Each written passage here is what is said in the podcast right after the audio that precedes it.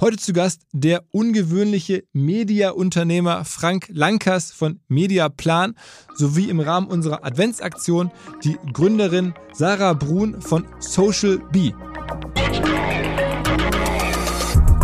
An sich bin ich ein Modern Gypsy. Also wenn du mich mehr wie zwei Wochen in eine Stadt einsperrst, dann gehe ich ein. Da bin ich so ein bisschen nach außen der Rocker, aber nach innen doch, ich weiß, was ich tue. Ich glaube, wenn du mit ähm, tollen Kollegen von mir redest, vor denen ich viel Respekt habe, wenn die 15 Prozent nach Hause bringen würden, hätten die keinen Job mehr. Dann hätten die ein großes Problem.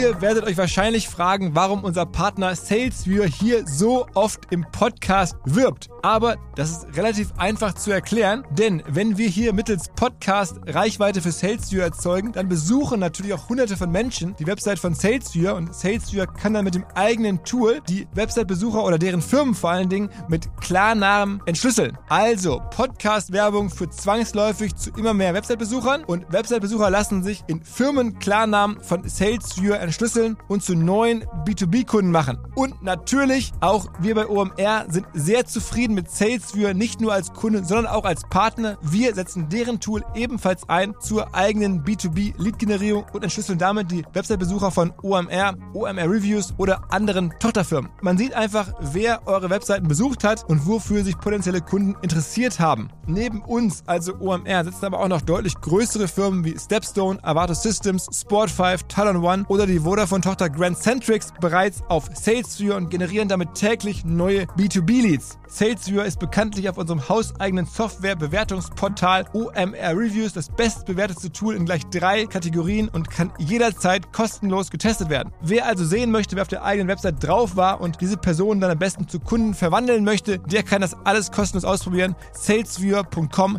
slash OMR. Zurück zum Podcast. créatif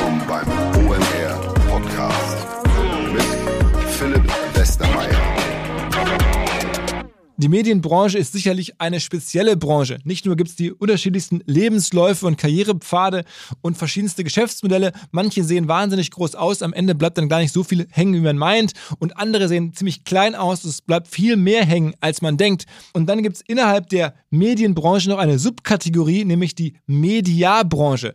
Media, das ist das Geschäft, damit Werbegelder auszugeben und zu allokieren. Also insbesondere Agenturen sind da tätig und nehmen das Geld von verschiedensten großen Firmen und Kunden und platzieren es im Radio, im Fernsehen, in Zeitschriften, natürlich auch online, auf den verschiedensten Plattformen, haben halt super Einkaufskonditionen bei den jeweiligen Publishern oder bei den jeweiligen Reichweiten und ziehen sich halt selber eine Provision. Das Geschäft gibt es schon seit vielen Jahren. Personen wie Sir Martin Sorrell sind damit wahnsinnig reich geworden, international. In Deutschland gibt es einen Champion, der schon vor vielen Jahren mal hier im Podcast war, der Florian Haller von Serviceplan ist da der CEO und Eigentümer eines der größten Player in Europa. Und es gibt dort auch einen wahnsinnigen Hidden Champion. Und das ist Frank Lankers. Der ist selber eine Person, wie man sie sich in der Medienbranche nicht besser malen könnte. Alle Klischees, die man so von Menschen in Medien hat, erfüllt er auf eine Art. Guckt am besten mal die Fotos bei Instagram oder bei LinkedIn an.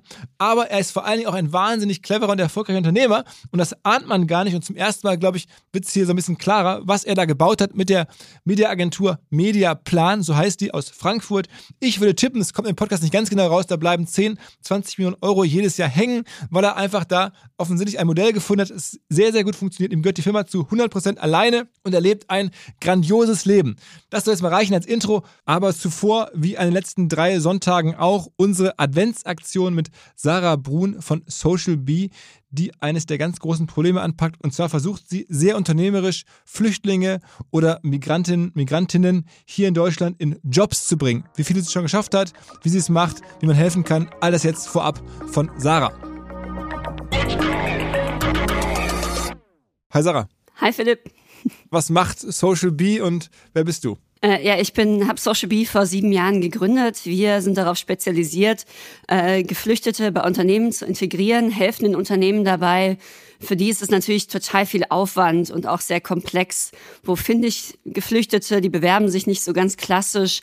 Die ganze Bürokratie, Betreuung, Qualifizierung und genau diesen ganzen Pain nehmen wir den Unternehmen ab und schauen, dass es eben einfach und erfolgreich klappt und bringen so ganz viele Menschen in Arbeit, die einen erschwerten Zugang zum Arbeitsmarkt haben. Welche Branchen stehen da im Vordergrund? Aber wir machen wirklich Quereinstiegsqualifizierungen, sind äh, spezialisiert äh, im Retail, in der Logistik, aber auch in der Pflege und auch im höher qualifizierten Bereich, so im Marketing, im Projektmanagement. Wir spezialisieren uns gerade auf Menschen, die besonders erschwerten Zugang haben, also zum Beispiel Ivana, die jetzt ähm, äh, selber ist eine alleinerziehende Mutter ist, mit zwei kleinen Kindern aus dem Heimatland geflohen ist, die selber ähm, mehrere Jahre vielleicht Erfahrung im Marketing sogar hatte, äh, hier 200, 300 Bewerbungen geschrieben hat, sieben, acht Jahre keinen Job gefunden hat und deren Perspektive in Deutschland putzen ist. Ähm, solche Menschen qualifizieren wir so in zwei, drei Monats Qualifizierung, machen wir sie fit im Bereich Marketing oder Projektmanagement, aber auch Pflege etc., um sie dann bei den Unternehmen Unternehmen einzustellen und noch ein Jahr on the job zu begleiten, dass es auch langfristig klappt. Und wie viele Menschen habt ihr in den letzten Jahren schon sozusagen in Arbeit gebracht? Ähm, also insgesamt sind es jetzt knapp 1300 Menschen und ich glaube, seit Corona sind wir gerade viel stärker auf das Thema Qualifizierung eingestiegen und sind jetzt sehr stark am Wachsen. Und äh, ja, Deutschland, Österreich, Schweiz, Schweiz unterwegs. Ziel ist jetzt auch die Nummer eins für Integration in Europa zu werden. Haben da ziemlich große Ambitionen, also sind jetzt gerade auch sehr, sehr stark am Wachsen. Und ähm, ja, freuen uns irgendwie, dass die Reise ja so vielen Menschen hilft. Und wo holt ihr diese Leute her? Also ich meine, ich kann mir schon vorstellen, dass man Unternehmen anspricht und dass die irgendwie Interesse haben an Mitarbeitern. Das gibt ja überall Personalknappheit. Ähm, das, das ist mir nachvollziehbar. Aber ähm, wie kommt ihr dann mit den Menschen in Kontakt und wo findet ihr die, äh, die ihr dann am Ende weiter qualifiziert? Ja, also wir als äh, NGO und als äh, Social Business haben natürlich Zugang zu allen ehrenamtlichen NGOs, Vereinen, Helferkreisen. Viel kommt auch über Freunde werben Freunde. Also man kann sich das ganz klassisch vorstellen. Früher sind dann einfach wirklich viele abends noch vorbeigekommen und haben gesagt, hier, ich habe noch äh, fünf Freunde mitgebracht, könnt ihr die auch noch integrieren? Also wirklich ziemlich hands-on. Und das Gleiche passiert natürlich jetzt auch. Also wir haben knapp 3000 äh, Organisationen und Einzelpersonen, die uns äh, beim Zugang und der Rekrutierung helfen und dadurch natürlich ein Netzwerk, ähm, was jetzt für ein Unternehmen, wenn man ein, zwei, fünf, zehn, zwanzig Geflüchtete einstellt, sehr schwer zu replizieren ist. Und deswegen wollen wir den Unternehmen ja auch dabei helfen, ähm, ganz viele Menschen, tolle Menschen da draußen zu finden, die man über den klassischen Weg vielleicht nicht findet. Und was äh, können die dann sozusagen von jetzt Marketing, Projektmanagement runter bis in welche Bereiche geht das oder, oder rauf? Ähm, also wir arbeiten vor allem mit eben Einsteiger, Einsteigertätigkeiten, so unser neuestes Bayersdorf-Projekt zum Beispiel, da qualifizieren wir jetzt ähm, Menschen im Bereich Performance Marketing, die haben dann vielleicht ihr erstes Studium im Heimatland gemacht, haben jetzt noch nicht so viel Berufserfahrung in Deutschland, manche mehr, manche weniger, die machen dann eine zwei, drei Monats Quereinstiegsqualifizierung, da arbeiten wir mit Projektpartnern Partnern zusammen, ähm, um dann wirklich danach den Einstieg als Trainees, so im Quereinstieg zu schaffen. Ähm, viele der Trainees werden aber in dem ersten Jahr schon hochgestuft, weil die Unternehmen merken, wow, die sind ja eigentlich viel besser als gedacht. Aber das Wichtigste eigentlich an den Projekten ist, dass, dass sie einen Fuß in die Tür bekommen. Dass die Unternehmen einfach diesen Trust Anchor haben, zu sagen, ah ja, die sind irgendwie von Social Bee ausgewählt, cool, die haben äh, eine echt gute Qualifizierung, die auch marktrelevant ist und bringen auch schon einen guten Background mit. Dann geben wir ihnen doch mal eher die Chance, weil wir brauchen ja wirklich händeringend Fachkräfte. Und ich glaube, das ist unsere Kernfunktion.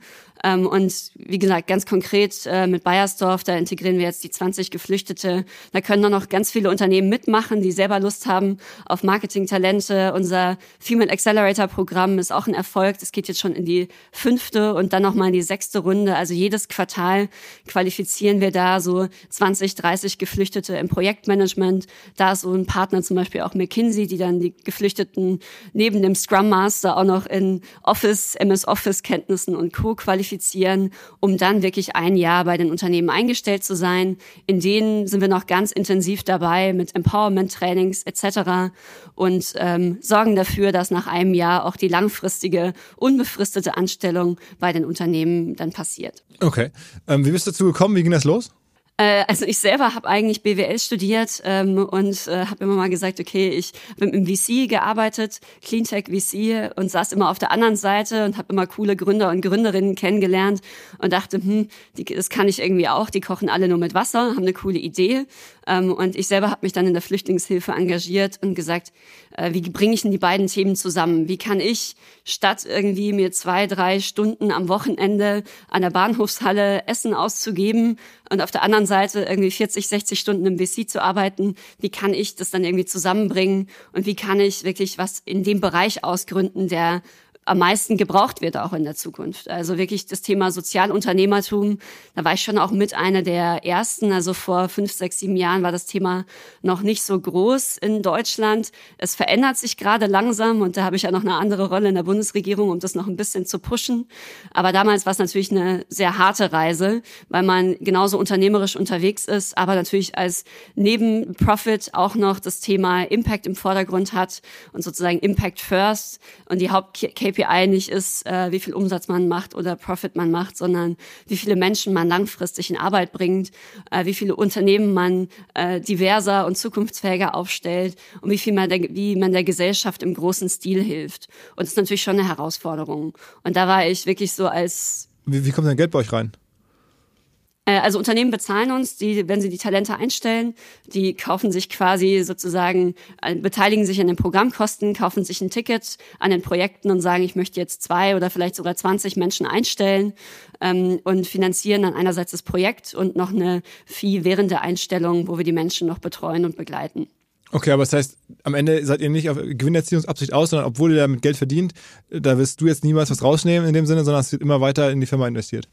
Genau, also wir sind eine gemeinnützige GmbH, sind quasi ein Startup wie alle anderen und wollen natürlich auch im großen Stil was verändern und deswegen skalieren ähm, und sind jetzt aktuell eben im großen Stile in den höher qualifizierten Programmen kostendeckend, in den gering qualifizierten Programmen, da reden wir wirklich von, ich sag mal, Menschen, die noch nie gearbeitet haben, auch kaum Zugang hatten im Bereich Pflege, Logistik äh, etc. Äh, da ist es einfach nochmal deutlich schwerer, ähm, wirklich ähm, profitabel profitabel zu agieren. Ähm, und deswegen ist natürlich auch für uns das ja, sind wir insgesamt jetzt so knapp bei einer Selbstfinanzierungsquote von 90 Prozent und der Rest wird tatsächlich noch über Spenden gedeckt. Das heißt aber, dass der Hebel bei den Spenden sehr, sehr hoch ist ähm, und unsere Haupt-KPI ist auch äh, der Social Return on Investment und nicht der Return on Investment. Also wie viel gesellschaftliche Kosten wir eigentlich langfristig eingespart haben. Wie viele Leute arbeiten bei Social Bee? Äh, wir sind jetzt knapp äh, 50 im Team ähm, und äh, sind jetzt aber eben auch sehr, sehr stark am Wachsen, investieren noch in Digitalisierung und eben in den Ausbau unserer Programme, dass wir noch viel mehr Job-Areas anbieten können, also noch viel mehr verschiedene Jobprofile ähm, und äh, genau, sind jetzt deswegen stark am Wachsen. 50 ah, Personen ist ja auch schon mal echt ein großes Team, ne? also Respekt, Glückwunsch. Ja, danke. Es macht auch unheimlich Spaß und einfach Freude und viel Herzblut, da wirklich das Leben von Einzelnen zu verändern, aber vor allem auch ein System aufzubauen, was langfristig ganz viele Menschen in Arbeit bringt. Und natürlich jetzt gerade bei so den ganzen politischen ähm, und bei den Narrativen, dem zunehmenden Rechtsruck etc., da eine starke Stimme zu sein, ist auch wirklich eine Riesenmotivation von uns allen. Und ich glaube, wir können einen sehr großen Beitrag dazu leisten, ähm, dass tatsächlich äh, Zuwanderung, Migration, Flucht und Integration positiv positiv behaftet wird mit Erfolgsstories, mit echten Zahlen, mit echten Erfolgs, äh, ja, mit äh, Integration, die im großen Stil funktioniert. Du bist außerdem ähm, noch ernannt worden von der Bundesregierung oder von der Bundesforschungsministerin ähm, zur Beauftragten für soziale Innovation. Was hat es denn damit auf sich? Äh, ja, also diese Bundesregierung hat sich auch zum Ziel gesetzt, äh, das ganze Thema Social Entrepreneurship und soziale Innovationen zu stärken. Und äh, dann habe ich einen Anruf bekommen und sie haben mich eben angefragt, weil ich natürlich schon mich schon sehr lange für das Thema einsetze, die Rahmenbedingungen für alle, die ähm, Social Entrepreneure zu verbessern. Und äh, wurde eben angefragt, in der Bundesregierung auch was mit zu verändern. Und als Beauftragte, ja, es ist natürlich eine Riesenehre für mich, auch jetzt auf einer systemischen Ebene was zu ändern, auf der politischen Ebene was zu verändern. Ganz grob geht es eben darum, dass wir viel, viel mehr Ausgründungen, äh, viel, viel mehr Impact-Startups in Deutschland wollen, dass wir wirklich einen Hype um Impact-Startups kreieren wollen, dass eigentlich alle Startups, die ausgegründet werden, Impact-Startups sind, dass viel mehr Kapital in den Sektor kommt. Da arbeiten wir auch in einem großen Fonds aus nachrichtenlosen Bankkonten, äh, machen Impact-Challenges an den Hochschulen, Capacity Building. Also versuchen wirklich das ganze Ökosystem rund um Impact Entrepreneurship im großen Stil und, und um soziale Innovationen zu stärken. Und für mich natürlich eine Riesenehre, wie ein Ritterschlag, kann man quasi sagen, als äh, Social Entrepreneurin da quer einzusteigen und mitzugestalten. Hast du ein Parteibuch? Äh, nee, ich bin parteilos ähm, und äh, bin aber im Bildungs- und Forschungsministerium angesiedelt und äh, auch äh, relativ hochrangig, also eben als Beauftragte. Das ist so äh, im Rang wie so ein Staatssekretär in der Leitungsebene, aber eben sehr speziell für mein Thema da, um im Haus, in der Bundesregierung, aber natürlich auch äh, in die Gesellschaft rein, das Thema noch viel bekannter und cooler auch zu machen. Ähm, also ein riesen, ja, eine Riesenmotivation von mir. Und da schauen wir vor allem auch ganz viel auf die internationale Perspektive ähm, und haben jetzt da auch einen Beirat aufgebaut, irgendwie mit dem Friedensnobelpreisträger Mohammed Yunus, äh, mit ähm, dem Niklas Adalbert, dem Gründer von Klarna in Schweden. Ähm, und wirklich international ist es schon eine Riesenbewegung und ich glaube, Deutschland äh, legt jetzt auch richtig los und da freue ich mich drauf. Okay, wenn man jetzt mitmachen möchte, ähm, dann findet man natürlich alle Informationen zu euch, zu Social B, also B wie die Biene, B-E, -E, ähm, in den Show Notes. Ansonsten gibt es eine Website, gibt es noch irgendwelche anderen Sachen, die man wissen muss. Man kann dich bei LinkedIn wahrscheinlich adden. Ähm, äh, Sarah muss man dazu wissen, mit Z vorne geschrieben, nicht mit S. Ähm, was gibt sonst noch? Äh, ja, also wir haben natürlich Lust auf alle Unternehmen, die auch selber Menschen einstellen wollen, also in den verschiedenen Branchen. Ganz konkret jetzt eben auch im Projektmanagement, im Marketing, da gehen jetzt die neuen Runden los. Ähm, und auf der anderen Seite natürlich kann man uns auch äh, finanziell unterstützen. Äh, für uns ist eine Spende auch eine Art Investition. Also es ist natürlich mit jedem Menschen, den man länger in Arbeit bringt, ist es auch so, dass wir natürlich äh, sehr viel gesellschaftlichen Wert schaffen. Also für uns ist es immer eine Investition darin, dass mehr Menschen integriert werden. Ähm, und ähm, ja, tatsächlich ist es so, dass wir dadurch ja auch langfristig einen Großteil der Sozialleistungen einsparen für die Menschen. Also ich glaube, es ist wirklich eine Investition in die Gesellschaft, Investition in Perspektiven. Ähm, von daher rede ich auch nicht immer gerne von Spenden, sondern eben eher davon, dass wir es ja, neue Perspektiven ermöglichen. Und ich verstehe alles, was, wie man uns unterstützt als Investition in die Zukunft. Okay, also ähm, ich hoffe, der eine oder andere fühlt sich irgendwie motiviert mitzumachen, hat Bock. Ähm, danke dir, dass du dabei warst, Sarah, und äh, natürlich danke vor allen Dingen fürs Engagement. Hi Frank. Hi Philipp, freut mich total, danke. Ähm, äh, so, wo fangen wir an? Also du betreibst heute eine sehr gut laufende, dir zu 100% gehörende Mediaagentur in Baden-Baden, die heißt Mediaplan, macht, glaube ich, so 140 Millionen Euro Umsatz. Ähm, wenn man dich jetzt am Flughafen oder am Bahnhof sieht oder so, dann würde man das nicht vermuten. Du stimmst mir zu, oder? Ich stimme dir hundertprozentig zu. Bin ich auch stolz drauf. Genau so. Man würde denken, du bist irgendwie, ja, Künstler in irgendeiner Form oder was anderes. Ja, ich werde auch ständig angesprochen, ob ich Maler bin oder DJ bin und ich fühle mich immer wie ein Rockstar, deswegen finde ich deine Messe so cool. Aber nein, viel, viel cooler, Media. Aber ähm, erzähl mal so ein bisschen, wie das bei dir gekommen ist. Also dein, dein, dein also Unternehmerleben ist ja schon sehr beeindruckend der Firma, aber wie ging das los? Also an sich ähm, eine Story, das hört mein Vater nicht so gerne. Sohn von war das Schlechteste, was ich erleben konnte. Mein Vater ein ganz tolles Marketing-Dienstleistungsunternehmen, weiter Marketing aufgebaut. Und zwar alles klar, Frank, du gehst in die Richtung, du rockst das. Und hatte lange Haare, bin lieber als Tenniscoach äh, losgezogen, aber hat schnell gemerkt, ich bin der schlechteste Sohn von.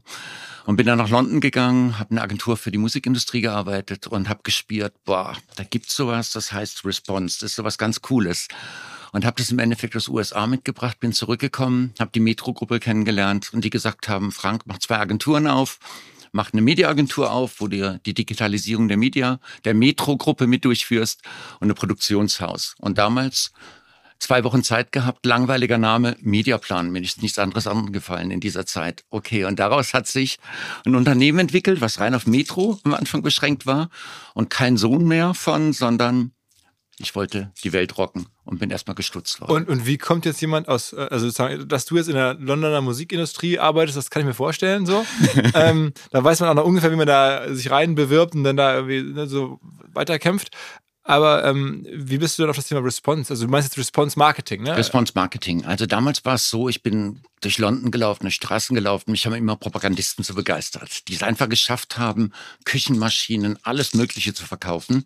Und habe dann angefangen und habe mir überlegt, Mann, das muss man irgendwie elektronisch transportieren können zu dieser Zeit und bin in die USA geflogen und habe dann gesehen die ersten Versuche von Teleshopping. Und das hat mich so fasziniert, weil ich gesagt habe, wow. Und bin sofort zurückgekommen und habe gedacht, so wie Dagobert Duck in seinen Geldspeicher springt, ich möchte einen Adressspeicher aufbauen. Und das war 94 so, dass mir dann die Metro die Chance gegeben und hat gesagt, digitalisiert das. Und die ersten Projekte, Bosch, Roventa, in der Metro, wie kriegen wir das digitalisiert? Und haben die ersten TV-Shows gemacht. Und so ist Teleshopping und DRTV in Deutschland entstanden. Also wir haben vollen Pioniergeist, voll mutig. Die Sender haben damals die Hände über dem Kopf zusammengeschlagen und wir haben gesagt, das machen wir, da glauben wir dran. Das heißt, deine Spezialisierung war DRTV, das heißt Direct Response TV. Werbung schalten im Fernsehen und direkt nach dem Flight misst man dann, was auf der Webseite zum Beispiel passiert. Genau richtig. Deswegen für mich war es damals faszinierendste Hoppala, in Callcentern zu sitzen und zu sehen, du hast einen TV-Spot, was passiert? Die Leitungen sind teilweise zusammengebrochen, du hast gerockt.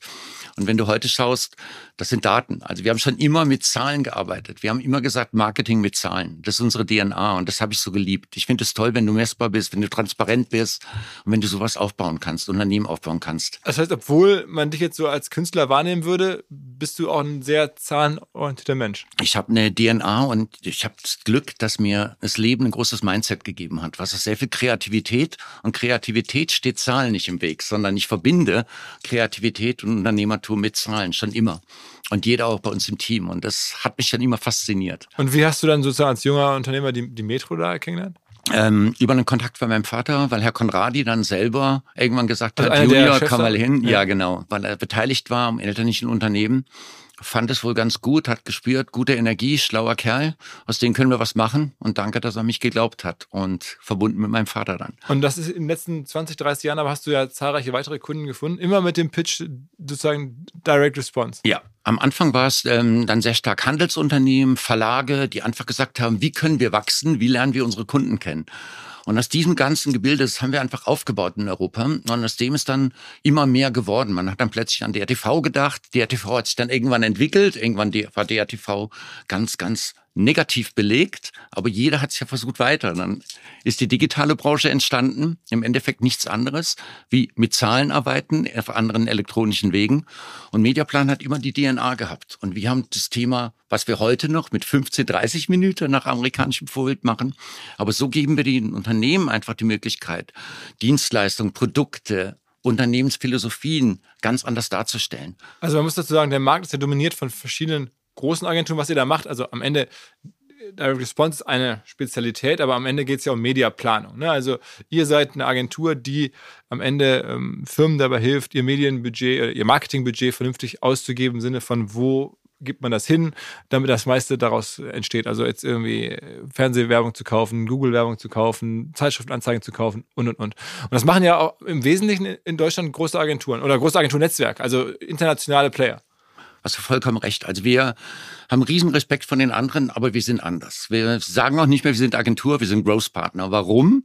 Weil wir warten nicht ab, schick uns mal ein Briefing, wir machen was drauf, sondern wir betreiben Unternehmertum. Wir gehen mit dir rein und sagen, wir wollen in drei Jahren brauchen wir 100.000 Neukunden und brauchen Markenbekanntheit plus so und so viel Prozent und sind schon im Strategieprozess mit integriert. Das ist der große, große Unterschied. Deswegen sagen wir auch nicht, wir sind Agentur, das ist für uns was ganz Schlimmes. Agentur wird es einfach, dem wird es nicht gerecht, das wäre zu klein, sondern wir schaffen es, Unternehmen zu begleiten und da haben wir so viel spannende Projekte mitbegleitet die letzten Jahre.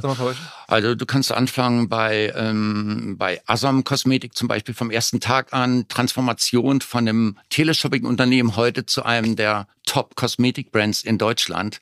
Ähm, 360-Grad-Kampagnen gewandelt vom elektronischen Unternehmen heute zu einem digitalen, großen Branding-Market-Player superklasse. Emma Matratzen, eine der Erfolgsgeschichten, die wir Ach, haben. Emma macht ja auch. Wir machen Emma, sind ganz glücklich, toller Partner vom ersten Tag an. Sind ja auch wirklich, Riesenkompliment. Also, war auch schon mal der, der Dennis Schmolz, hieß er, der genau, war schon genau. Dennis, ähm, super Menschen. Ich weiß noch, wo wir zum ersten Mal bei Emma waren, waren, glaube ich, noch zehn Leute in einem kleinen Büro.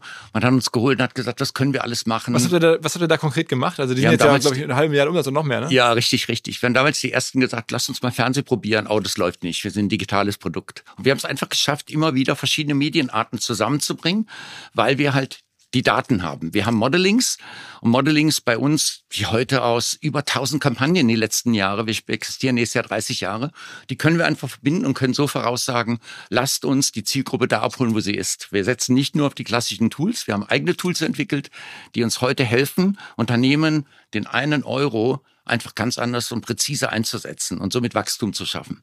Das heißt, wir bauen Branding ganz, ganz klar auf bei klassischen Markenartiklern, bei vielen digitalen Unternehmern und es läuft hervorragend. Und somit haben wir, wer weiß was, auch Mirko mit Mr. Specs, eine unserer großen Projekte, aber auch neue tolle Companies wie Waterdrop, wo Martin bei dir war. Ja. Also komplett 40 Industrien, wo wir immer genau wissen, nicht, wie, wo können wir drehen, wie setzen wir 360-Grad-Kampagnen mit unserem Daten-Know-how richtig zusammen. Ihr macht nicht die Kreation, sondern ihr macht wirklich nur den Einkauf der Media, also die, der Distribution quasi. ne? Es geht nicht um das Inhaltliche. Wir haben Kreationspartner. Wir sind auch da ganz, ganz stark mit drin. Das ist ganz wichtig, den Prozess, haben uns aber davon getrennt. Wir hatten eine eigene Produktionsunit, haben uns davon getrennt, überlassen das den tollen Experten.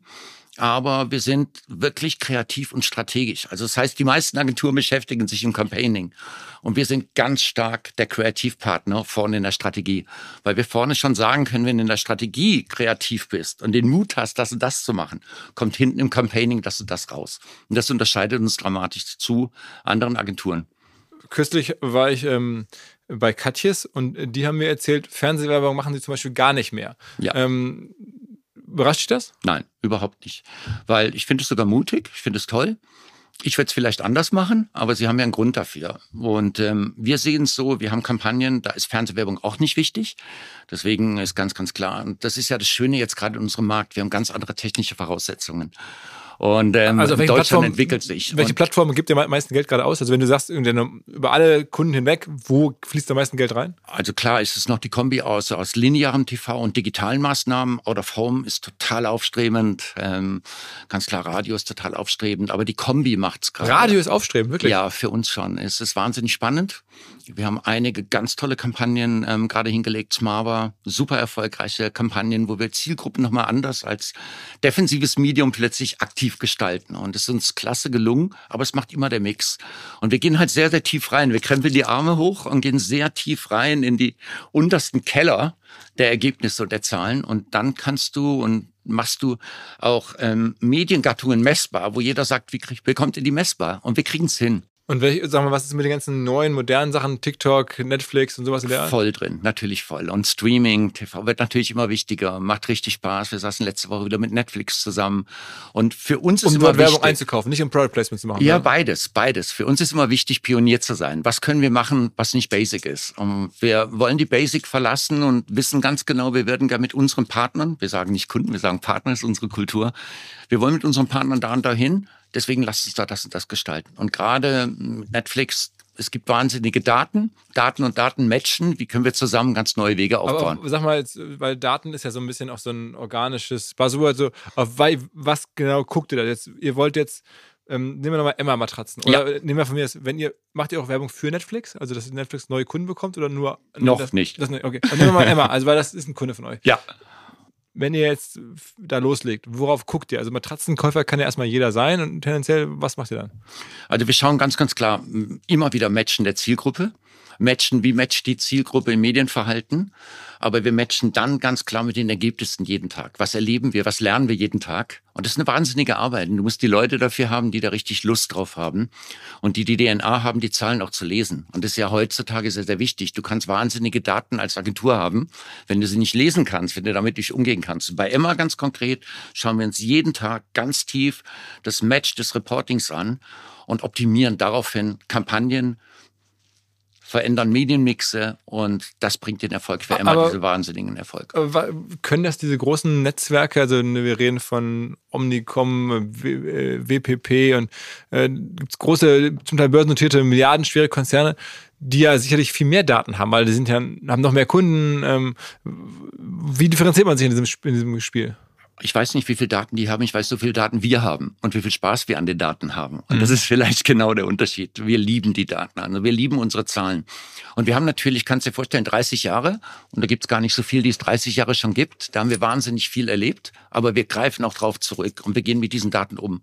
Und du musst das wollen, du musst sehr viel Zeit investieren und du musst einfach sagen, das ist kein Kunde, sondern das ist ein Projekt, was ich liebe und was ich mehrere Jahre mit begleiten möchte. Seid ihr denn auch mit beteiligt äh, sozusagen, also erfolgsbeteiligt oder läuft es einfach so, ihr bekommt ein ähm, Budget, das ihr ausgeben müsst und das, dann bekommt ihr eine Provision drauf? Ähm, beides, beides. Also wir lassen uns gerne auch am Unternehmenserfolg, am Kampagnenerfolg, lassen wir uns bewerten und gehen auch mit. Ähm, wir sind wahnsinnig flexibel. Für uns ist das Allerwichtigste, das unterscheidet uns auch ganz dramatisch. Wir wollen kein One-Step-Business, wir wollen kein kurzfristiges Business.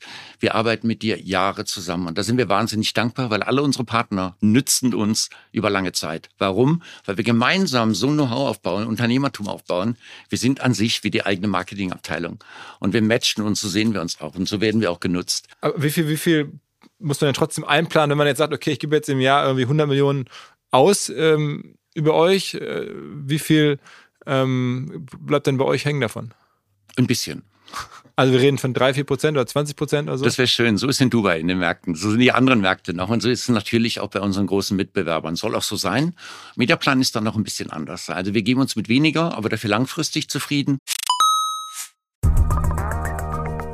B2B-Verkaufsprozesse sind kompliziert. Nicht immer, aber ab und zu, das weiß ich selber und genau hier will Along mit seiner Lösung ansetzen. Also E-Mail-Schleifen vermeiden, E-Mail-Ping-Pong vermeiden, dafür sorgen, dass Verkäufer verstehen, was die Interessenten intern so abstimmen, vor allen Dingen dafür sorgen, dass die Materialien, die häufig solchen Mails angehängt sind, stets aktuell sind. Nur, wie kann das alles gehen? Was genau macht Along? Sie bauen sogenannte Along Spaces, also im Kern Digital Sales Rooms, in denen alle Materialien abgelegt sind, wo die ganzen Verkaufsschritte nachvollziehbar sind, wo bestimmte Menschen Zugang haben. Man muss nicht mehr in E-Mail zu, man muss einfach in den jeweiligen Along Space reingehen, den man mit seinem Kunden dann teilt. Entsprechend kann man auch sehen, wer wann im Along Space drin war, was sich angeguckt wurde, wo neue Details vielleicht hinzugefügt wurden. Die Kollaboration wird also viel, viel besser. Along funktioniert am Ende wie ein Co-Pilot, analysiert also auch das Engagement, das Engagement der Interessentinnen und Interessenten und stellt Empfehlungen für die nächsten Schritte zur Verfügung. All das kann man innerhalb von wenigen Minuten aufsetzen und direkt mit dem eigenen CRM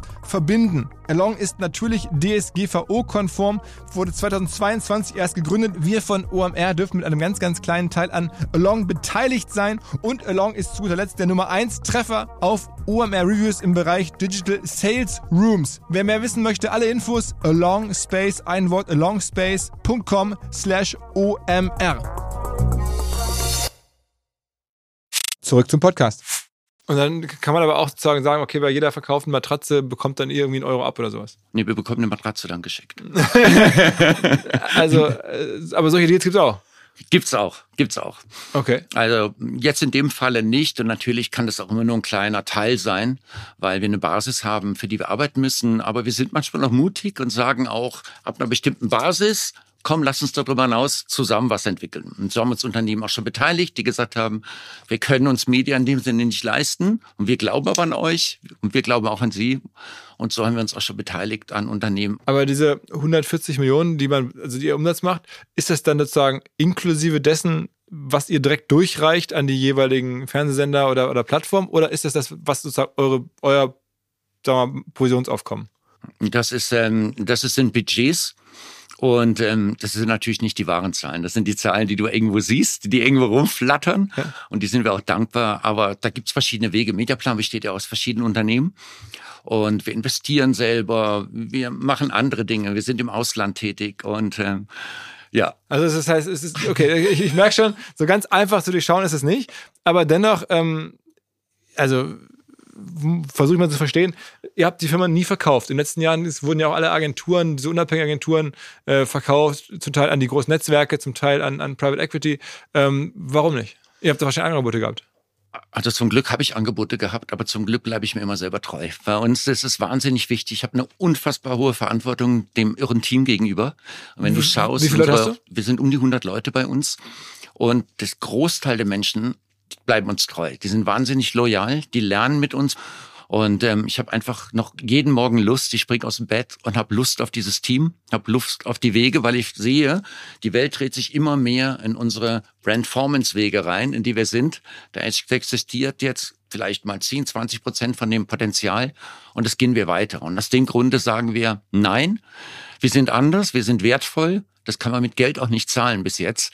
Und ähm, wir gehen diesen Weg zusammen. Bis jetzt heißt eines Tages vielleicht schon. Ja, wenn ich 100 Jahre alt bin, aber dann habe ich ja noch 45 Jahre. Okay, das heißt erstmal Verkauf kein Thema, aber, aber Angebote waren da.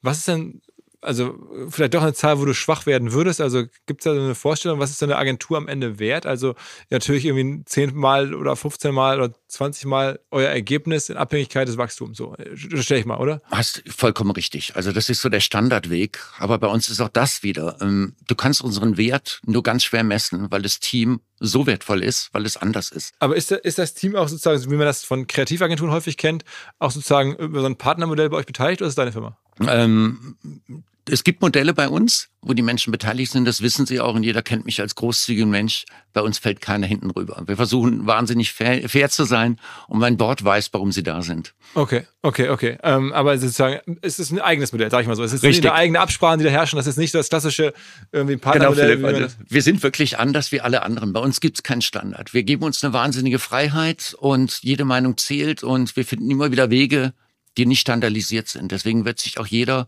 bei uns erstmal, der sich reindenkt, und da ist schon mal reingedacht worden natürlich, und wir kennen ja auch, wir schätzen unsere Kollegen der großen Agenturen. Wir, glaube ich, sind auch kein kleiner Player. Wir sind selbstbewusst, aber wir sind ruhig. Wobei eigentlich, also ich, wenn ich es jetzt sozusagen, was ich da sehen konnte, 140 Millionen, ähm, ist natürlich sehr viel Geld. Gleichzeitig, wenn es jetzt der, der Budgetumsatz ist oder der Mediaumsatz, den ihr sozusagen durchreicht, dann ist es ja gar nicht so krass viel, weil natürlich manche Firmen geben ja alleine 20, 30 Millionen im Jahr aus für, äh, für Marketing und, und, und die Kommunikation. Da braucht man ja nur, vier, fünf Kunden dieser Art und dann ist man da. Also äh, das ist dann, also ich stelle mir vor, eine- alleine eine Emma wird ja wahrscheinlich irgendwie mittlerweile auf, der, auf dem Niveau 30, 40 Millionen ausgeben. Sehr schön. Ähm, Schaffen wir noch nicht ganz, aber da wollen wir hinkommen. okay, okay, also das heißt, aber es sind dann gar nicht so viele Kunden, die ihr habt. Also wir haben um die 40 Kunden gerade, um die 40 Kampagnen und Kunden. Und das ist gut verteilt bei uns, was auch ganz wichtig, wo ich Wert drauf lege. Und das Team legt viel mehr Wert drauf, dass wir da eine gute Basis haben von vielen Interessanten. Und zu uns kommen ganz oft die Unternehmen, die noch klein anfangen. Wir sorgen ganz oft für frisches Geld. Das unterscheidet uns ganz dramatisch. Wir gehen nicht in die Pitche rein, wo sich Modelle wechseln und Konditionsanfrage, mach doch mal. Wir haben richtig Bock drauf, wenn Unternehmen zu uns kommen und sagen, wir starten gerade. Und schau mal, wir haben 100.000 Budget und in zwei Jahren sind wir bei drei Millionen. Das heißt, bei jetzt, sagen wir, wenn man überlegt, 40 Kunden, ihr habt 100 Leute, dann kann eine ähm, Person kann ungefähr so zweieinhalb, drei Kunden. Ja, ja. Und das darf, das dürfen sie bei uns auch. Zu uns kommen teilweise Menschen von anderen Agenturen und sagen, auf welchem Kunden arbeite ich denn bitte? Und wir sagen dann eins, zwei, drei, vier, fünf. Was? Kann ich nicht. Doch, kannst du. Und das ist das Learning bei uns. Bei uns entwickelt sich jeder anders. Merkt denn ihr aktuell eine gewisse Rezession? Man hört ja in Deutschland viel von, von wir, Konsumzurückhaltung, vielleicht auch von, von reduzierten Marketingbudgets. Trifft euch das auch? Ja, trifft uns natürlich, aber das fordert uns auch heraus im Guten, dass wir einfach sagen, jetzt ist die Zeit, wo du dich neu aufstellst, wo du Dinge aber treu bleibst. Sonst helfen dir deine Partner, deine Kunden. Und Jetzt ist das Zusammenhalten, nach vorne gehen. Und wir sind davon überzeugt, dass alles wieder besser wird, weil wir auch sehen, dass in unserem Bereich natürlich der Konsument, die Konsumentendaten, damit zu arbeiten, damit hast du wieder die Luft, auch andere Budgets auszugeben. Wo sich im Branding viele noch schwer tun, außer im Luxussegment. Aber wir unterstützen wahnsinnig, wir halten zusammen mit allen unseren Partnern und es geht wieder schön bergauf. Nächstes Jahr wird ein gutes Jahr. Okay, also ist das mehr so Hoffnung oder auch? Oder Nee, nee, das ist schon hinterlegt. Also wir sehen das, obwohl das Konsumverhalten schwer bleiben wird. Ja. Aber wir haben Wege erkannt und Wege definiert, wo du es dir wieder leisten kannst, Marketing auszugeben. Ja. Weil es einfach kontrollierter und berechenbarer ist. Plattformbezogen oder, oder Nee, das ist das ganz Wichtige. Ja, nicht plattformbezogen, sondern zielgruppenbezogen. Also wir wissen ganz genau, wer der Zielgruppe, du willst wachsen, du willst Erfolg, lass uns den und den Weg gehen. Lass uns an dem Rad drehen. Aber okay, aber ist, ist sozusagen jetzt trotzdem so, dass äh, die stärkst wachsende Plattform in eurem ganzen Portfolio ist wahrscheinlich dann schon TikTok nehme ich jetzt an, wo am meisten Geld ausgegeben wird. Da wird sehr viel ausgegeben. YouTube, TikTok. Aber auch lineares TV. Ich bin ein riesen Fan davon. Nach wie vor. Nach wie vor. Du kriegst einfach noch ähm, Werte hin, die ist nach wie vor faszinierend. Aha. Also zum Brandingaufbau, zum ganz, ganz klar hinten Auch für junge Zielgruppen? Ja, selbst da noch. Also klar, der Mix macht's. Wenn du jetzt nur lineares TV schalten würdest, wird's nicht gehen. Aber im Mix ist es immer noch ein Treiber und ein ganz cooler Motor. Und was macht Radiowerbung? Hast du gerade erwähnt, was macht was In macht der Regionalität. Es ist spitze. Wenn du beispielsweise ein TV linear machst, verbindest es mit Radio und Regionalität spitzenmäßig. Ähm, und da haben wir hervorragende Ergebnisse jetzt bei Smava erzielt, wo man schon gedacht hat, boah, wird verdammt schwer.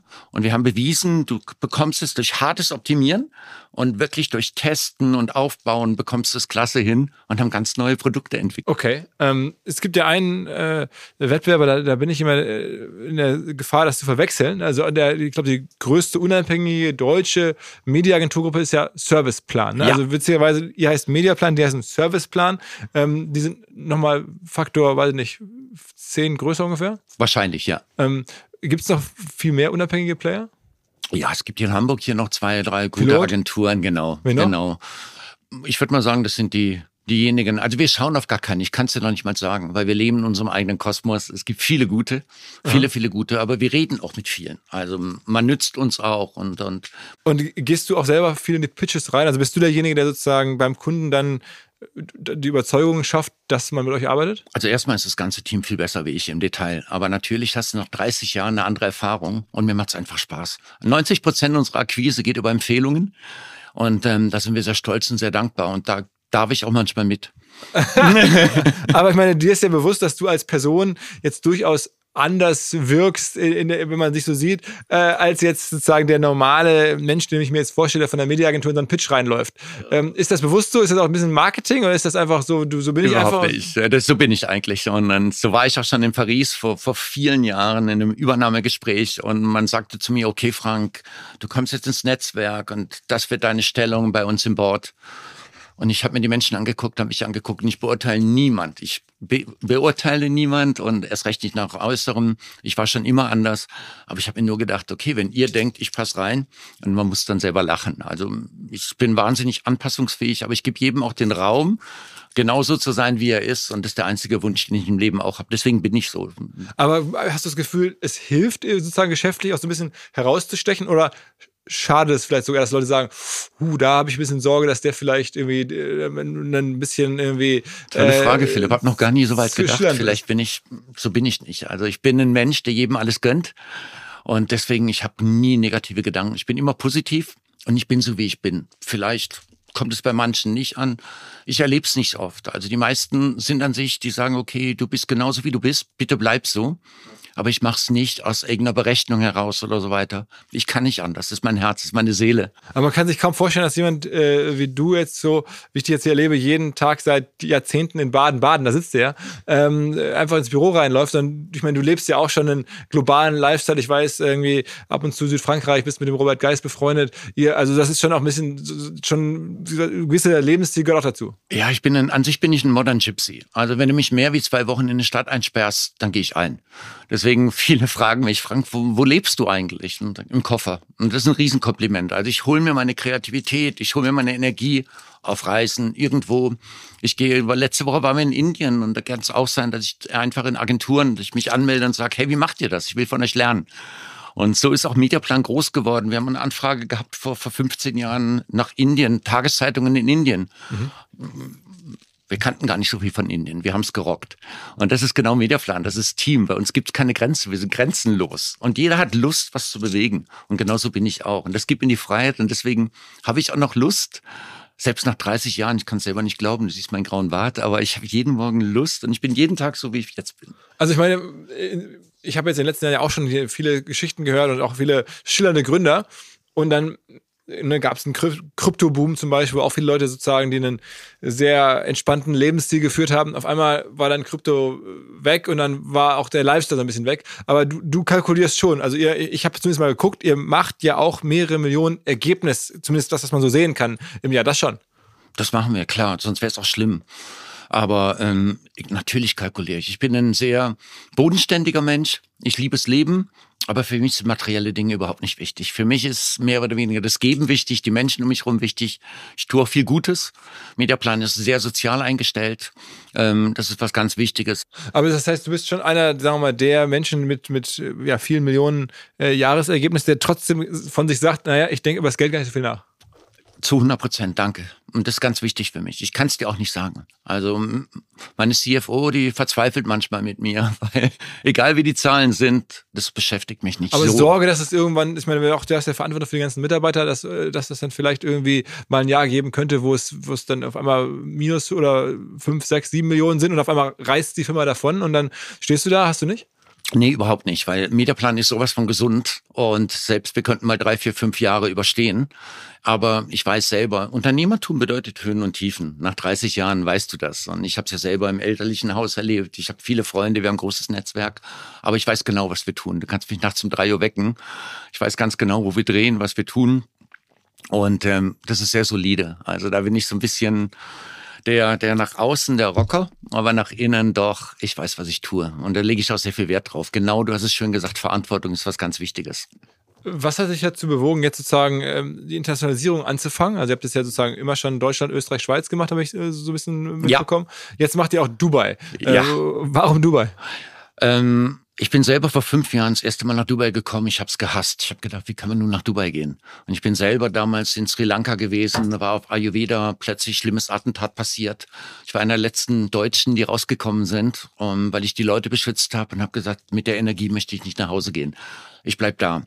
Und habe dann gesagt, wo könnte ich jetzt hin auf dem Weg vom Sri Lanka zurück nach Deutschland? Ich möchte es erst verarbeiten und bin in Dubai gelandet und habe dort einen Platz gefunden und da bin ich dann auch längere Zeit geblieben und habe so Land, Menschen, Traditionen ganz anders kennengelernt. Habe Locals kennenlernen dürfen, was mir einfach einen neuen Horizont gegeben hat im Leben und habe auch dann gesehen, wow, Dubai ist ein Marketplace von tollen Menschen, genauso wie Mediaplan. Also da muss doch was extra, da, da gibt's eine Verbindung, da gibt's eine Connection und habe mich anderthalb Jahre damit beschäftigt. Was heißt das? Was heißt das fürs Business?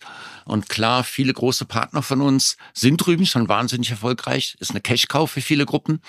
Habe dann aber überlegt, wo ist unsere Nische wieder? Ich suche ja immer nach Nischen und nach Pionieren und habe festgestellt, ähm, in unserem Bereich für viele digitale tolle Unternehmen, die es da drüben gibt, 7000 Neugründen jedes Jahr, Background aus der ganzen Welt und du triffst dort faszinierende Menschen, Südamerika, Amerika, Europa, Afrika, von überall und jeder will was bewegen. Und wir glauben, dass viele dieser Unternehmen auch Deutschland und vor allen Dingen Dach oder Europa wieder als Ziel sehen. Und wir halten die Fahne hoch, wir glauben nach wie vor an unser Land und sagen, okay, wir sind hier, wir haben ein Team hier und sobald du die Bridge to Europe brauchst, wir sind hier, Mediaplan ist da und das läuft hervorragend. Das heißt, euer, euer, euer Ansatz ist, Firmen international aus dem arabischen Raum, die nach Deutschland kommen, die mitzubringen. Das heißt, ihr genau. habt ein Büro, aber ihr macht jetzt nicht Business vor Ort, dass ihr sozusagen deutsche Kunden nach Dubai bringt. Das, das kommt noch, das kommt noch. Wir sind ähm, von Government protected. Das ist ganz, ganz wichtig da drüben. Und das ist auch was Schönes, wenn du die Möglichkeit hast, das Government sagt, hier, ich unterstütze dich, komm rüber dann beteiligen sich bei dir und du darfst auch Government-Aufträge annehmen. Das kommt jetzt im zweiten Step. Wir müssen immer ein bisschen langsam machen, dass wir uns nicht übernehmen, weil bei uns sind die Menschen immer noch das Wichtige. Wir können jetzt nicht einfach 50 Menschen einstellen, die nicht zu uns passen. Das ist nicht unsere Kultur. Wir machen alles Step by Step und aus dem Herzen raus, aber natürlich auch mit dem Hirn raus. Und das passiert jetzt gerade. Bist denn du auch selber viel vor Ort jetzt? Ich bin selber viel vor Ort. Und es macht mir unfassbar Spaß, weil die Energie da drüben ist das so miteinander. Komm, ich helfe dir. Komm vorbei. Und selbst wenn du vielleicht Mitbewerber bist, du bist offen. Du sagst, hey, ist cool, dass ihr da seid. Komm. Und du kannst Menschen fragen, die schon viel erlebt haben, zu allen möglichen Themen. Jeder hilft dir. Jeder nimmt sich Zeit. Und Zeit ist das Wertvollste, was wir haben im Leben. Aber es gibt ja auch so eine gewisse in Deutschland, ähm äh, Zurückhaltung, sagen wir mal, gegenüber Dubai, auch so diese, diese, Klischees, das ist dann irgendwie Influencer, die da Steuern sparen und sowas. Ähm, erlebst du das da auch? Überhaupt nicht. Ganz und gar nicht. Also ich erlebe es hier, was ich auch verstehe. Aber manche Freunde sagen zu mir, wie könnt ihr euch in Dubai wohlfühlen? Wie könnt ihr da Geschäfte machen? Ich habe bis jetzt nur positive Erlebnisse. Ich finde es faszinierend. Ich bin auch natürlich manchen Dingen skeptisch eingestellt. Aber ich habe viel lernen dürfen auch von Locals, wie es wirklich hergeht. Und klar, auch Saudi-Arabien und so weiter. Wir können uns nicht verschließen. Irgendwann kommt's. Und ich liebe die Welt. Ich werde am liebsten 50 Prozent meines Teams aus Indien, aus China, überall haben. Da arbeiten wir auch dran. Aber uns gibt's keine Grenzen. Mediaplan ist grenzenlos, sondern wir wollen am besten die besten, wir wollen eine Plattform für gute Seelen und das beste Know-how sein. Und da ist Dubai der erste Weg und das geht noch weiter. Deswegen, unsere Reise ist noch lange nicht zu Ende. Aber sitzen denn aktuell die meisten Menschen in Baden-Baden?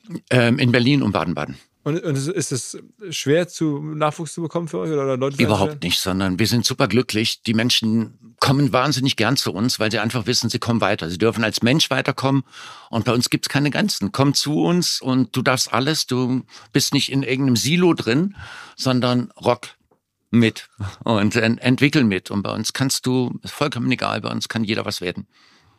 Spielt eigentlich das ganze Thema KI jetzt bei euch eine große Rolle? Ich meine, alle reden davon, das ist ja auch ja. irgendwie ein Datenthema in einer gewissen Form. Ja. Ähm, äh, ist das auch was, was, das, was, wo du dich jetzt mit beschäftigst? Absolut, absolut. Das ist ein Thema, wo wir uns schon lange mit beschäftigen, weil viele Partner von uns, die in den USA sitzen oder auch in China sitzen, klar, die haben uns vorgemacht, wir waren neugierig, wie macht ihr das? Und wir haben natürlich einen riesen Vorteil, wir haben Daten aus 30 Jahren. Wenn du jetzt Daten mit Technik zusammenbringst in der Geschwindigkeit, hast du einen ganz anderen Output. Und das passiert uns jetzt gerade. Wir haben selber nicht gedacht, dass es so schnell geht, aber wir haben halt einen Goldschatz und diesen Goldschatz reichen wir jetzt an mit Menschen, mit KI und daraus entstehen Dinge, die es bis jetzt nicht gibt.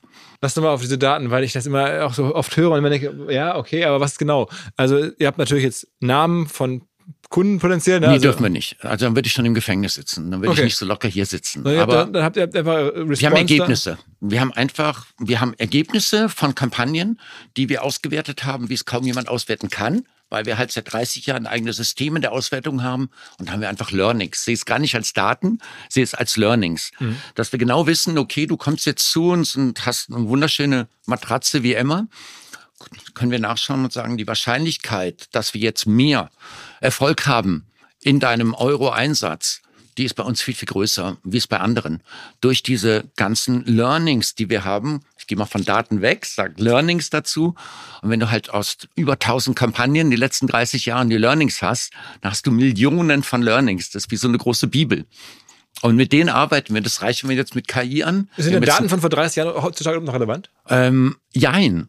Also ich glaube, alles, was wir lernen, wir kommen ja mal nackt und blöd zur Welt, alles, was wir gelernt haben, ist relevant. Ja. Und deswegen schauen wir uns noch genau an. Manche Verhaltensweisen sind noch relevant, aber wir schauen natürlich schon die letzten drei bis fünf Jahre an und modellieren das aber nach vorne. Wir schauen nur nach vorne. Mediaplan schaut immer nach vorne. Deswegen auch ich darf nur noch genutzt werden, nach vorne zu gucken. Ich bin wahrscheinlich zu alt und die denken, was will der in der Vergangenheit? Lass den mal laufen. Aber genau das macht uns aus. Wir haben ein Team, die dürfen nur nach vorne laufen. Und die laufen natürlich gerade mit KI, verbunden mit unserem Goldschatz an Know-how. Und das macht einfach wahnsinnig viel Spaß. Und das ist auch gegen Dubai und gegen Internationalisierung gerade ganz wichtig und auch für Partner wichtig. Also wir bauen gerade einen richtigen Marketplace von Partnern auf, wo du genau die richtigen Tools dir holst, um somit alleine zu sein auf dieser Welt und deinen eigenen Kosmos zu haben, aber den kein anderer hat. Aha. Ähm, sag mal, was ihr macht, ist ja am Ende schon auch Konsum anzukurbeln. Ihr wollt sozusagen Menschen, ich, ich formuliere es mal bewusst negativ, zum Kauf verleiten, ja. zum Kauf äh, überzeugen.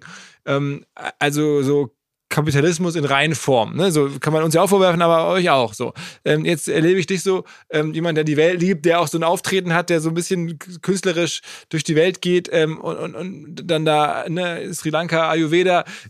Glaubt so jemand wie du denn trotzdem privat an den Kapitalismus? Äh, total, total. Ich finde es auch gut. Ist ja auch ein Teil von uns. Also ich glaube daran und das wird auch äh, unser Leben irgendwo bestimmen. Auf der anderen Seite, ich selber, das klingt jetzt komisch, weil ich ein tolles Leben habe. Ich bin auch wahnsinnig dankbar, aber ich könnte auch ohne. Also ich erlebe beides und ich glaube voll dran. Also obwohl man, wenn man um die Welt ja fährt, wahrscheinlich auch schon auch die äh, hin und wieder negativen Aspekte von Kapitalismus irgendwo erkennen kann. Ich meine, wir wissen alle, das ist das beste System äh, von, von vielen schlechten äh, so, aber ähm, es, es, hat ja sehr viele negative Seiten auch, die man wahrscheinlich dann noch eher sieht, wenn man jetzt an diesen ganzen Orten ist. Absolut, deswegen reise ich auch so viel. Das hält auch mein, mein Mind genau dort und ich weiß auch, wo ich herkomme. Und deswegen, wir waren letzte Woche in Indien und da merkst du einfach, mich fasziniert das. Also mich zieht das an und das bin auch ich, das ist meine Seele wahrscheinlich und das bringe ich auch immer wieder mit. Ich erzähle es unseren jungen Menschen in der Agentur. Ich versuche sie damit wachsen zu lassen. Ich erzähle es auch unseren Kunden. Auf der anderen Seite lernen wir viel und ich glaube, wir sind alle auf der Welt ja für einen Sinn. Und der Mix aus Kapitalismus plus diesen Learnings, die du hast von anderen Ländern, denen es anders gut geht. Und dann geht's ja nicht schlechter. Ich hätte jetzt bei und dir, das ist genau das. Ich hätte jetzt bei dir gewettet, so jemand wie du, der sagt, okay, ich habe es jetzt 20, 30 Jahre gemacht. Ähm, das war auch in einer bestimmten Phase gut und richtig, aber jetzt soll es jemand anders machen. Jetzt will ich mich auf äh, eine andere Art von Projekten konzentrieren ähm, und dann doch eines Tages die Firma mal weggeben. Aber so denkst du nicht. Also du Nee, ich, ähm, weil ich anders noch genutzt werde. Also ich hinterfrage jedes Jahr, ich gehe jedes Jahr zu meinen Leuten und sage, braucht ihr mich noch? Bin ich, bin ich noch derjenige, der euch führen kann? Hört ihr mir noch zu? Und solange das, solange ich das Feuer in den Augen sehe und, und sehe, ähm, dass ich wirklich, dass meine Ideen noch sehr wertvoll sind für unsere Partner, für unsere Kunden, für unser Team. Und ich sehe einfach, ich sehe die Riesenpotenziale. Ich habe noch so viel Vision. Das Leben hat mir so viel Feuer gegeben und bei uns ist noch so viel Musik drin. Da passiert noch viel. Auch, auch nicht mal eine Kleinigkeit. Also ich meine, ab und zu melden sich immer Leute bei mir und sagen, Mensch, müsst ihr irgendwie jetzt hier mal mit Investoren reden. Ähm, ich frage das jetzt wirklich aus ernster Neugier. Das heißt, dir gehören 100 Prozent. Da, da, könnte man doch mal sagen, Mensch, jetzt verkaufe ich mir 20, 30. Also da habe ich schon Interesse dran, aber viel mehr, um vielleicht noch zu multiplizieren in andere Bereiche, um zu sagen, hey, da gibt's einen tollen Partner in Indien, in China, den kann ich mir alleine nicht leisten. Wie kriegen wir die Dinge zusammengelegt, unternehmerisch, um diese diese wahnsinnige Journey, auf der wir gerade sind, dort anders zu gestalten. Und da gibt's schon Ideen, absolut.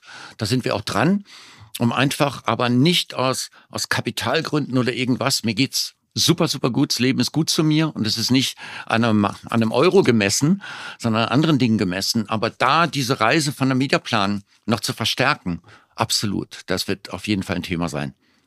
Siehst denn du diese ganze Agenturwelt auch äh, selber kritisch? Also ich meine, ab und zu, wenn ich mit Leuten über Mediaagenturen äh, spreche, dann, dann höre ich da auch sehr viel Kritik an, an, an Vorgehensweisen, an, an Intransparenz, an, an ein bisschen zu Bereicherung. Also manche sagen aber auch, Mensch, total toller Service. Also es ist eine sehr ähm, schwierig zu durchschauende Welt. Äh, da, nehmen die das viel Geld, also sagen wir die Agenturen in Summe. Ähm, und dann kommt da irgendwas zurück. An, an, man weiß nicht, was wurde da gezahlt, wie wurde da jetzt agiert mit irgendwie den, den, den Publishern. Da gibt es ja auch viele sagen wir mal, schlimme Geschichten. Wir sind auch schon Leute ins Gefängnis gegangen. Wie blickst du auf, diesen, auf diese Gesamtwelt? Also ich habe das auch schon gehört. ja, ich ahne es. ähm, ich kann nur sagen, wir agieren anders. Das sagt jeder. Nee, aber wir versuchen einfach langfristiges Business zu machen. Und ähm, Transparenz und Partnership ist für uns wichtig. Klar, wir müssen auch Geld verdienen, aber ich meine, die Zahlen liegen ja heute offiziell da. Und da gibt's bei uns auch keine Zweitzahlen. Es gibt eine Bibel und die versuchen wir einfach zu gehen. Wir versuchen deswegen unseren Weg, deswegen gibt's uns auch 30 Jahre. Und Vertrauen, Transparenz ist für uns was wichtig. Grundsätzlich, die Branche ist so erzogen. Ob sie noch lange so existieren wird, wird man sehen. In anderen Ländern hat sich ja schon gedreht. Aber du lernst natürlich wieder aus anderen Märkten, wo einfach Renditen von 50 Prozent normal sind. Und, in eurer Branche? Äh, in unserer Branche, ja. Wo, wo ist das so? In Dubai beispielsweise. Wow, wow ja, okay. Ja, ähm, aber es wird es wahrscheinlich bei Mediaplan nie geben, weil wir anders denken, weil wir anders ticken. Was ist, was für eine Rendite ist in Deutschland normal, sagen wir mal, für die Branche? Da würde ich jetzt gerne meine Kollegen fragen. Ich kann hier nur für mich reden. Und Aber also normal, ich, ich sage jetzt mal irgendwie 15 Prozent. Ich glaube noch mehr. Noch mehr. Okay. Also ich glaube, wenn du mit ähm, tollen Kollegen von mir redest, mit vor denen ich viel Respekt habe, wenn die 15 Prozent nach Hause bringen würden, hätten die keinen Job mehr. Okay. Dann hätten die ein großes Problem. Okay. Auf der anderen Seite, das Was ist wirklich ist für so, euch, aber wenn ihr jetzt sozusagen äh, bei 140 Millionen, sagen wir mal, es, es wäre jetzt bei euch irgendwie 20 Prozent so, dann, dann wäre das ja schon 30 Millionen Ergebnis im Jahr. Rund und rund, das kann man, könnte man schon machen bei euch. Das könnte man schon machen, ja. Das könnte man schon machen. Aber ah. da wird sich unser Leben auch nicht ändern. Also so ist Mediaplan. Wir investieren aber auch sehr viel in Kunden, in Projekte, in Mitarbeiter, in Schulungen und so weiter. Deswegen ist das, was du verdienst und das, was übrig bleibt, kannst du gar nicht sagen, was es ist. Aber ist die Kritik häufig zutreffend, die man so hört gegenüber Mediaagenturen? Würdest du sagen, das ist zutreffend? Ja. Also ich glaube schon. Das heißt, da ist ab und zu sind da, sind da Absprachen im Hintergrund, die der Kunde nicht kennt und sowas in der Art. Das ist schon, schon passiert schon. Mm, das glaube ich nicht. also. Aber ich kann nur sagen, wie wir sind. Wir hantieren wirklich transparent. Und ich finde es ist auch ein, Geben und Nehmen. Wenn der Kunde fair ist lässt dich leben, dann ist das doch alles gut. Aber manche zwingen einen heutzutage fast, intransparent zu sein. Und deswegen, aber es ist ja vieles aufgedeckt worden in Deutschland. Vieles läuft in den guten Bahnen. Und aber es gab ja wirklich schon auch Fälle, ich glaube, es ist ein paar Jahre her, da ist auch jemand schon ins. Gefängnis gegangen, weil er dann Geld sozusagen quasi veruntreut hat, was Ja. den Kunden ihm zum Marketing ausgegeben hat, wurde dann irgendwie in un- undurchsichtige Kanäle wieder zurück an ihn und so. Philipp, hast total recht, aber ich glaube, dass die Agenturen heute schon darauf achten, dass wir so ein, schon einen, einen Bedarf haben an Transparenz und dass da alle ein, ein, ein gesundes Spiel spielen. Mhm. Auf eine, jeder auf seine andere Art und Weise, aber ich kann nur für uns reden, wir sind dort anders und wir versuchen einfach unseren Weg zu gehen, ohne nach links und rechts zu gucken und bei uns kann jeder in die Bücher gucken, wir sagen immer, kommt. Ähm, das ist für uns wichtig, lasst uns langfristig was aufbauen, aber klar, die Branche, wir müssen leben und wir leben gut. Uns geht's, glaube ich, allen nicht schlecht, da kann keiner jammern. Aber es ist natürlich auch viele internationale Netzwerke, börsennotierte Unternehmen, da wird anderes erwartet. Bei uns zu 100 Prozent bei mir. Und Martin Sorrell ist doch die Ikone eurer Branche, ne? oder? ja, Martin Sorrell. klar, klar, wow. Toll, dass es so Menschen gibt. Ja. Respekt. Aber auch, auch gleichzeitig äh, hat er ja auch eine gewisse, sagen wir mal, nicht eine Blutspur, aber schon auch eine, eine Spur hinter sich. Natürlich, natürlich. Aber deswegen ist die Branche wahrscheinlich auch da, wo sie ist. Ja. Und ähm, ich habe dir ja gesagt, ich kenne mich da auch nicht so gut aus, weil wir sind ja keine Mediaagentur mehr. Wir sind ja Growth-Partner. Okay. Wir gehen da raus. Okay.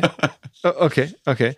Ähm, das heißt, in Zukunft irgendwie, du machst so erstmal so die nächsten Jahre so weiter. Dubai ist noch was, sozusagen, ist noch was geplant? Also ist noch irgendwas Größeres, was jetzt irgendwie vor der Tür steht bei euch? Ja, absolut. Also Dubai ist ja nur das, das Gate im Middle East. Und ähm, wir schauen mal, wie die Reise weitergeht.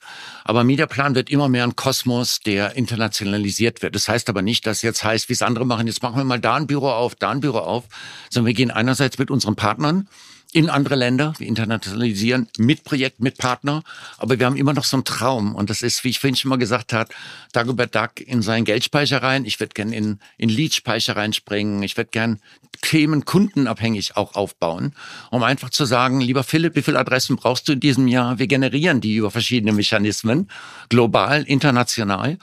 Und Also wir Adressgenerierung ist auch was, was ihr macht. Also Adressgenerierung ist, also seid ihr auch besonders gut drin. Ja, auch Lead-Generierung, vielleicht auch ganz neue Themen. Wir wollen, wir wollen Pionier sein. Wir sind Pionier und wir haben spezielle Teams bei uns, die sich nur damit entwickeln, so wie du es faszinierend gemacht hast, neue Dinge zu machen. Das heißt also nicht nur Campaigning und zu sagen, wie viel Budget hast du jetzt, sondern wie können wir Themen treiben, die die Welt gerade braucht. Deutschland ist für mich zu klein, sondern meine ist klein. Ach, die Welt ist so wunderschön und es kann überall sein. Und ähm, da existiert gerade viel. Ich meine, jemand, der, wie viele Tage im normalen Monat bist du so im Baden-Baden im Büro? Wahrscheinlich ein, zwei Tage oder? Ach ja, mehr ertragen die mich auch nicht. Aber das heißt, die restlichen Tage bist du dann wirklich im Koffer in der Welt unterwegs? Ich bin unterwegs. Ich schaue einfach, was für uns das Beste, was fürs Team das Beste. Ähm, Also heute in Hamburg, wenn du jetzt sozusagen, wir haben jetzt irgendwie Ende November, was, was für Reise hast du noch vor dir? Also nächste Woche geht's nach Brasilien. Wir schauen uns dort Märkte an. Da gibt's ganz interessante Optionen. Von Brasilien geht's dann nochmal nach Dubai. Haben dann noch zwei, drei wirkliche Themen zu rocken. Und dann ist Weihnachten, steht mir zwar im Weg, aber Dann, dann machst du das in Baden-Baden, Wei- Weihnachten. nee, dann sind wir in, in, in, ähm, in Thailand. Ah, Über Weihnachten. Ja, Das ist ja wirklich. Gypsies.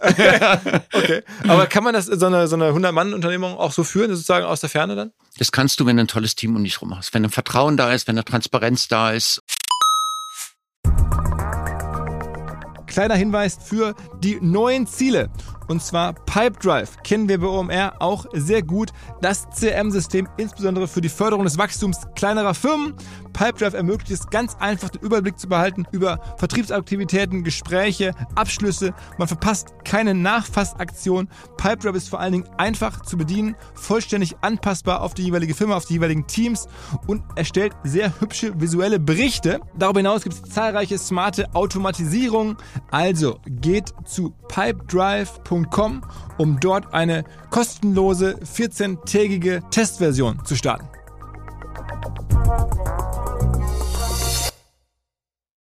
Zurück zum Podcast. Aber wenn du sagst, nach Brasilien Märkte angucken, dann, dann ist das wirklich so, du fliegst dann nach Rio ähm, und guckst dann da irgendwie, also äh, oder man darf doch erzählen, deine Frau fliegt mit, ihr seid immer Ja, zusammen unterwegs. Sind immer zusammen. ja. Ähm, äh, dann fliegst du ja zu zweit nach Rio und sprecht da mit anderen Agenturbetreibern, sprecht da mit großen Kunden Ja. und guckt dann so, was geht da und dann fliegt man weiter. Ja, genau. Wir gucken uns einfach an, wie können wir Dinge, die da drüben jetzt erfolgreich sind, wie können wir die transportieren? In welche Märkte? Wie können wir Systeme kopieren, oder neu entwickeln vor allen Dingen. Man muss ja nicht alles neu erfinden, aber manchmal auch diese Kooperation. Unser Netzwerk ist riesengroß und es wird noch viel überraschen in Zukunft, weil wir dadurch einfach neue Dinge schaffen. Und ich habe einfach Lust, Neues zu schaffen. Und deswegen, wir, wir schauen auch nie, was machen gerade andere und was ist gerade Status Quo. Das langweilt mich. Wir gucken immer nach vorne, meine aber ganze ist, Energie nach vorne. Aber ich stelle mir gerade so vor, da sitzen da so brasilianische ähm, Agenturbetreiber und dann, dann, dann, dann kommt der Crazy German Frank ähm, und dann erzählst du so ein bisschen, was man machen könnte. Ja, da haben die richtig Bock aufs Deutschland, weil die sagen, hey, Deutschland, wir, wir schätzen es ganz anders ein. Wie ist denn euer ja, Markt?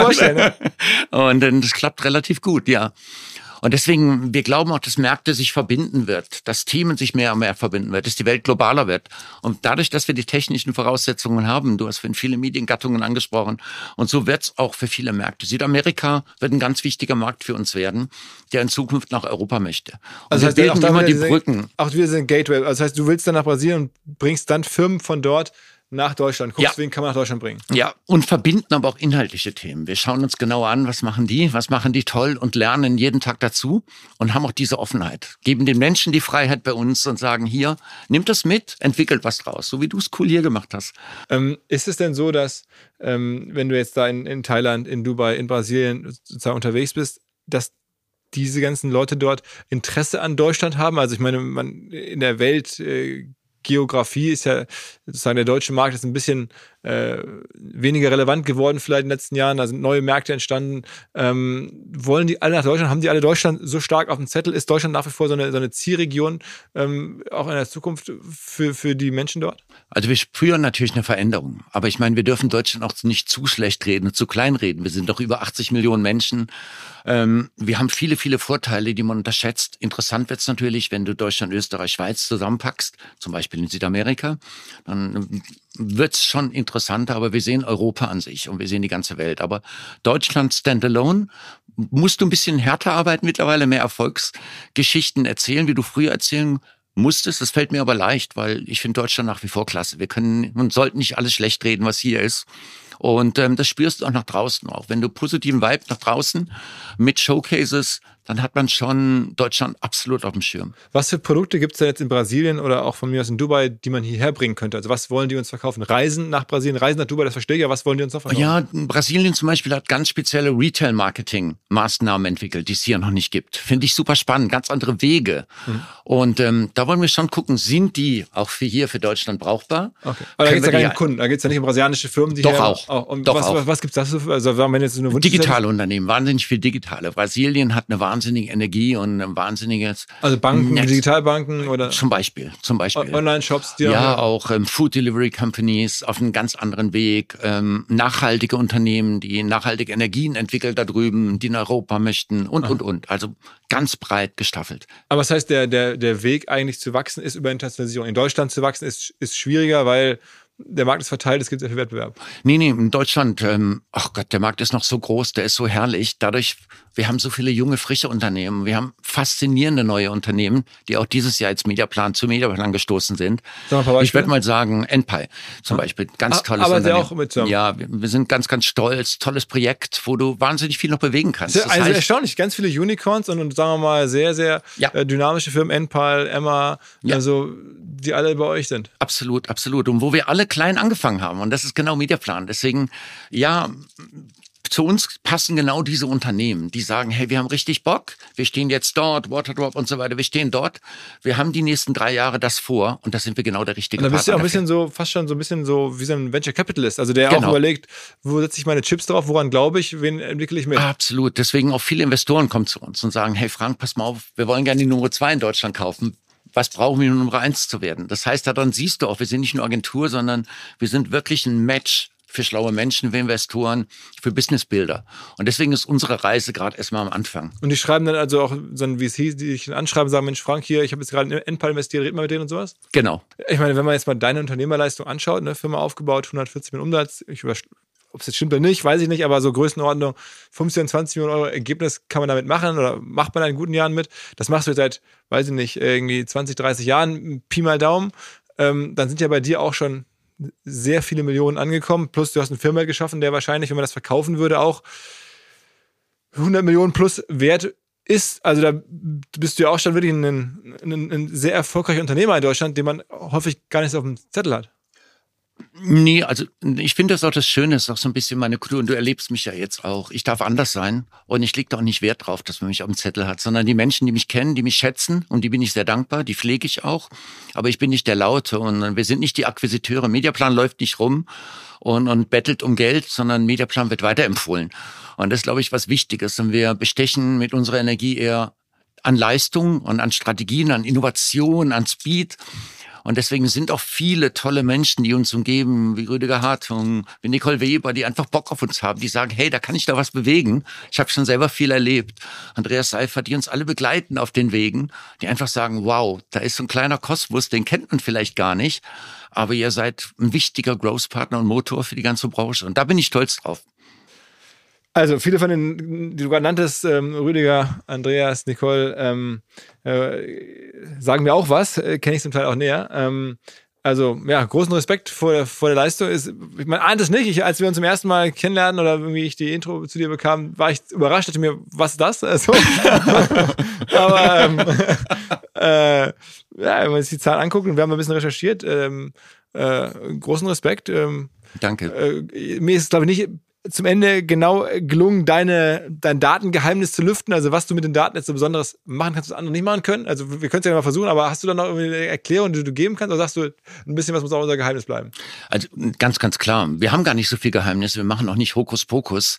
Aber das Ganze, was jetzt gerade entsteht, ist ja der Mensch verbunden mit Technik. Und wenn der Mensch Lust hat und kann Daten auch lesen, kannst du ganz andere Dinge machen. Wir können sagen, investier bei Mediaplan in der Industrie das und das wird ungefähr rauskommen. Und dafür nützten wir die Learnings, die wir einfach haben. Also sprich Mensch, Technik, eigene Technik. Aber auch wirklich selbstgeschriebene Software. Selber, selbst geschrieben. Also wir haben bei uns, ähm, wenn du mich vor fünf Jahren gefragt hast, ähm, Technik, bin ich immer weggelaufen. Und Rüdiger hat mich immer dazu animiert. Er hat gesagt, Frank, das sind diese Menschen, auf die musst du keine Lust haben, aber die sind so wichtig für dich. Und die haben es einfach geschafft jetzt bei uns. Wir haben eine ganz tolle Unit, Menschen, die sich nur mit den Learnings, mit unserem Tresor an Erfahrungen beschäftigen. Euer Einkaufsvolumen, ich meine, kann es ja nicht sein. Ich meine, es gibt ja auch da, äh, Mediaagenturen werden ja auch häufig genutzt, weil durch das große Gesamtvolumen, das ihr dann da ausgebt, für viele Kunden kriegt ihr dann bei den jeweiligen Mediabesitzern, Fernsehsendern und so äh, zum Teil Rabatte. Bei Google und so gibt es da keine Rabatte, aber woanders zum Teil schon. Und aber das ist ja bei euch jetzt nicht entscheidend, weil da sind ja andere, haben ja viel mehr Einkaufsmacht. Ne? Da ist bei uns aber das Entscheidende, wie viel ist altes Geld, was ist frisches Geld? Wie viel produziert ihr? Wie viel Unternehmen helft ihr zu wachsen? Weil für Medienhäuser, natürlich leben die davon, von Pitches, von Etatverschiebungen. Bei uns kommen die Medienhäuser, wie viel produzieren wir nächstes Jahr am frischen Geld? Wie viel schaffen wir, Unternehmen zu entwickeln, Unternehmen Kraft zu geben, zu wachsen? Genau das ist unser Thema. Und diese Power zu nehmen und so mit Unternehmen, die vielleicht mit 100.000 Euro starten, plötzlich die Kraft zu geben und den Erfolg zu geben, auch 5 Millionen auszugeben oder 10 Millionen, mhm. das ist Mediaplan. Und deswegen sind wir ein ganz anderer Partner für Medienhäusern und leben ganz anders. Drop noch mal ein paar vielleicht Kunden, die jetzt eher so im Bereich Hunderttausende, wo du gerade drauf dran glaubst, du sagst, Mensch, die könnten in Zukunft groß werden. Hast du da irgendwelche aktuell, wo du sagst, Mensch, das ist jetzt gerade frisch eingestiegen bei uns und da machen wir jetzt mehr draus? Also, da haben wir viele. Also muss ich sagen, wir haben allein in diesem Jahr über 20 neue Projekte angeschlossen am Mediaplan. Ich möchte jetzt auch gar keinen rausheben, sonst kriege ich nächste Woche Prügel vom Team aber ähm, auch ähm, ein Mensch, vor dem ich Höllenrespekt habe, Mirko Kasper mit Dr. Spex, weißt du, wo sie angefangen haben. Ich glaube, die haben mit 50.000 Euro bei uns angefangen und diese Partnerschaft, die ist jetzt Partnerschaft und Freundschaft, die existiert seit knapp zehn Jahren. Und ähm, wir kämpfen und Mirko kenne ich, der ist, der ist eigentlich der mit, mit McKinsey-Brille auf die Themen schaut. Ähm, der ist jetzt niemand, der eigentlich da jetzt sich irgendwelchen verrückten Visionen hingibt. Aber gut, also äh, ein bisschen Geheimnis muss bleiben. Ähm, ich, ja, beeindruckende Geschichte. Vielen Dank, dass du rumgekommen bist und sozusagen auf deinen Weltreisen einmal kurz den Hamburg Stopp gemacht hast. Vielen Dank. Hat mir irre Spaß gemacht. Danke, lieber Philipp. Alles klar. Äh, super klasse mit dir. ciao, ciao. Im jetzt kommenden Hinweis mal nicht AdTech oder B2B Softwarelösung, sondern mein Kollege Max, der sich mit Gin auskennt und alle unter 18 jetzt bitte weghören, mir berichten wird, warum er Monkey 47 so besonders findet. Max. Ja, Philipp, es steckt direkt im Namen. Das sind die 47 Botanicals, die dem Ganzen einen einzigartigen Geschmack verleihen. Das sind zum Beispiel die Preiselbeeren aus dem Schwarzwald, die ihm auch eine ganz besondere Note geben. Aha. Und was hast du da mitgebracht? Meinen Favoriten, den Monkey 47 Tonic. Super einfach, ein paar Eiswürfel, etwas Monkey 47, das Ganze aufgefüllt mit Tonic Water und einer Grapefruit-Zeste obendrauf. Fertig ist der erfrischende Drink. Okay, äh, und das schmeckt dann? Auf jeden Fall. Beim ersten Schluck spürst du direkt die Wacholdernote, frische Zitrusnoten und eine leichte Pfefferschärfe. Für mich ist es genau die Balance dieser Aromen, die den Gin ausmachen. Und gibt es noch was über Monkey 47 als Brand zu sagen? Ich meine, du siehst es ja schon am Apotheker-Design der Flasche. Die Brand ist mit super viel Liebe gestaltet. Vom Etikett bis hin zur Website, die aussieht wie eine alte Zeitung. Da wundert es mich ehrlich gesagt auch nicht, dass Monkey 47 bereits zum achten Mal in Folge als Top Trending Gin Brand ausgezeichnet wurde. Also an alle, probiert Monkey 47 gerne aus, überzeugt euch selber von seiner Qualität, dass das hier, was der Max berichtet, wahr ist. Ich wiederhole nochmal, Monkey 47, Monkey 47 zum Mitschreiben in Bar oder Supermarkt demnächst mal ausprobieren.